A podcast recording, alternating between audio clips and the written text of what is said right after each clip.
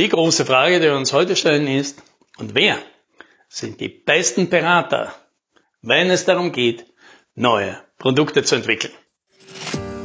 Hallo und herzlich willkommen beim Podcast 10 Minuten Umsatzsprung. Mein Name ist Alex Rammelmeier und gemeinsam finden wir Antworten auf die schwierigsten Fragen im B2B-Marketing und Verkauf.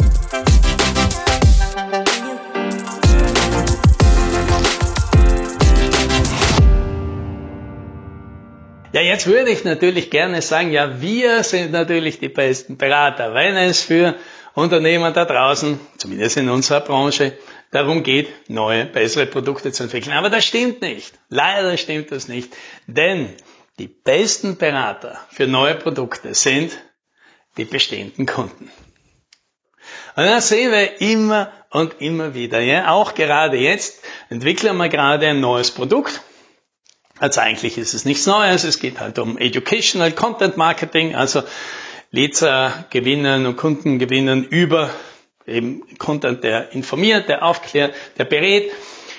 Das machen fast alle unsere Klienten. Da haben wir schon sehr viele, die wir da betreuen. Aber natürlich lernen wir auch immer wieder mal was Neues dazu und versuchen dann die Angebote, die wir machen, neu zu paketieren, so dass es halt für unterschiedliche Unternehmer unterschiedlich gut passt. Ja, also idealerweise für jedes Unternehmen so gut, wie es halt zu Ihnen passt, je nachdem, ob man jetzt schon das schon länger macht oder erst damit anfängt, ob man viele Ressourcen hat oder kaum welche. Ja, das geht halt mit einem Einheitspaket immer nicht so gut. Und deswegen haben wir das jetzt probiert. Ja, und was machen wir jetzt? Ja, wir überlegen uns natürlich selbst zuerst mal, was, was wir glauben, was gut wäre aus den Erfahrungen, die wir bisher gemacht haben. Ja, und dann ja, dann gehen wir zu den Kunden, die wir schon haben und erklären ihnen das, sagen ihnen, schau, wir haben uns das mal dabei gedacht, gib uns mal ein Feedback. Verstehst du das? Interessiert dich das? Äh, würdest du das begreifen? Welche Fragen hättest du? Was, ähm, was geht jetzt in deinem Kopf, wenn du das siehst? Und unsere Erfahrung ist, komplett durch die Reihe, alle diese Kunden sind höchst kooperativ. Die geben dir sehr gerne ihre Meinung dazu. Die sagen dir ganz genau, ob sie das verstehen oder nicht, ob sie es attraktiv finden oder welcher, welchen Teil sie attraktiv finden, welcher nicht, was sie verstehen, was nicht, was sie noch wissen wollten und was nicht. Und bei jedem, bei jedem dieser Gespräche, davon habe ich letzte Woche eine ganze Reihe geführt, komme ich am Ende immer wieder auf was drauf, weil mir denke, daran habe ich nicht gedacht. Und darauf wäre ich selber nie gekommen. Ja? Und sobald sie ein Kunde sagt, dann haust du dir mit der Hand auf die Stirn und denkst du, das ist doch logisch.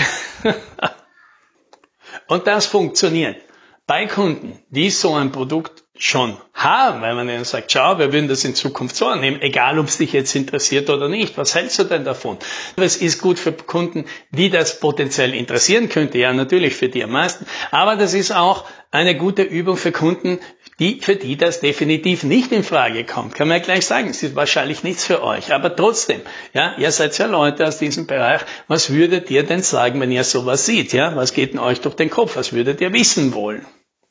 Und alle sind durchwegs sehr hilfsbereit. Die meisten schauen sich das im Detail an, diskutieren eine Stunde, stellen eine Stunde ihre Zeit und ihre Meinung und ihre Erfahrung zur Verfügung, um, ja, in dem Fall uns halt zu helfen, das Produkt ein Stück besser zu machen. Und hier, hier ist sogar der Clou. Sogar die Kunden, mit denen es vielleicht bisher noch gar nicht so gut geklappt hat. Oder mit denen das erste Projekt vielleicht gar nicht so gut gelaufen ist. Ja, natürlich hat man da ein paar Hemmungen hinzugehen. Ja, und das ist halt die schwierige Übung. Dann doch hinzugehen also sagen, schau, wir haben hier was, wir würden trotzdem deine Meinung schätzen. Und vielleicht, ja, vielleicht wollen wir uns ja gemeinsam nochmal eine Chance geben. Und natürlich, ja, selbstverständlich würden wir da dafür auch im Angebot und dem Preis entgegenkommen, ja, dafür, dass wir es jetzt halt noch einmal hier probieren. Und durch die Bank wird das positiv aufgenommen und der Input ist großartig. Ja, das ist jetzt der Unterschied. Ja, der Unterschied ist, was ich auch oft Zweifel habe, ob man einfach zu den Kunden hingehen soll und sagt, liebe Kunden, schreibt mal den Brief ans Christkind. Was sollten wir denn machen? Ja, da kommt selten grandios was Neues da daher. Äh, da kommen in der Regel von dem, was man macht, ein paar Verbesserungen. Das ist auch sinnvoll, aber das ist jetzt selten, kommt da jetzt ein neues, äh, gutes Produkt raus. Was aber fast immer gut funktioniert, weil man eben selber mit einer guten Idee schon kommt, die auch schon recht ausgearbeitet ist und die Leute schon hier nachsehen können und in die Details bohren, weil dann merkt man gleich, wo hakt das Ganze? Wo flutscht es? Was gefällt den Kunden besonders gut? Womit können sie gar nichts anfangen? dann stellt man immer wieder fest, das, was man selbst vielleicht für das Tollste an dem Ganzen gefunden hat, das interessiert die Kunden überhaupt nicht, das verstehen sie gar nicht, da wollen sie nichts davon wissen, das ist ihnen viel zu kompliziert. Und dafür kommen sie mit ganz anderen Dingen und fragen, warum gibt's denn das nicht? Warum hast du das nicht? Und dann denkst du dir, oh mein Gott, die Idee wäre ich ja gar nie gekommen. Vielen Dank.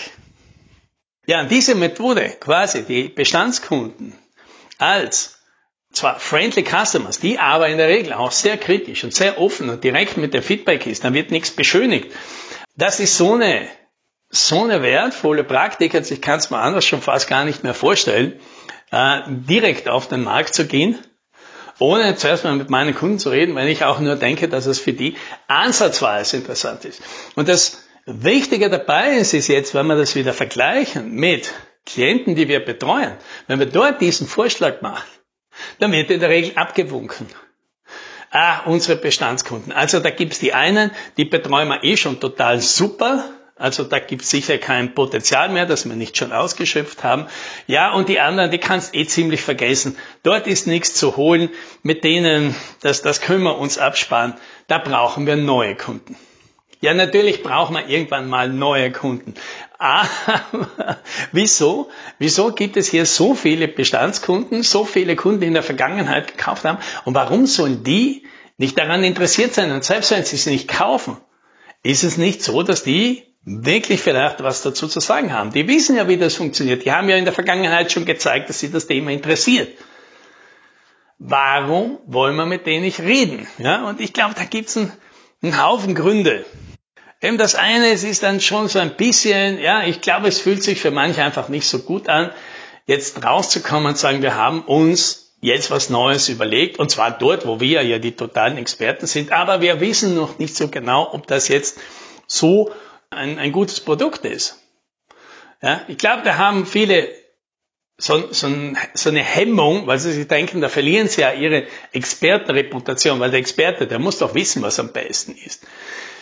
Naja, der, der Experte muss wissen, wie der Inhalt natürlich am besten ist und wie man den besten exekutiert. Wie man den jetzt kundenfreundlichst verpackt und so erklärt, dass ihn alle verstehen. Naja, da ist der Experte tatsächlich selten der Experte. Aber das kann ich von mir. Ja, so gut ich das bei anderen kann, denen ihre Produkte zusammenbauen und denen ihre Sachen so zu erklären, dass sie viel attraktiver wirken, so schlecht kann ich das bei mir selbst. Da sind wir halt alle gleich. Ja, wenn man in seiner eigenen Flasche sitzt, kann man eben sein Etikett nicht lesen. Ja, der zweite Grund kann eben auch sein, man hat in der Vergangenheit äh, schon mal einen Versuch gemacht, da ist nichts zurückgekommen und damit hackt man schon ab. Ja, die Kunden, die wollen nichts von uns und naja, da will man sich jetzt vielleicht einfach nicht nochmal einen zweiten Korb abholen. Ja, und dann gibt es noch vielleicht einen dritten Grund und über den redet man natürlich sehr ungern, nämlich, dass man vielleicht mit dem Kunden nicht alles perfekt gemacht hat.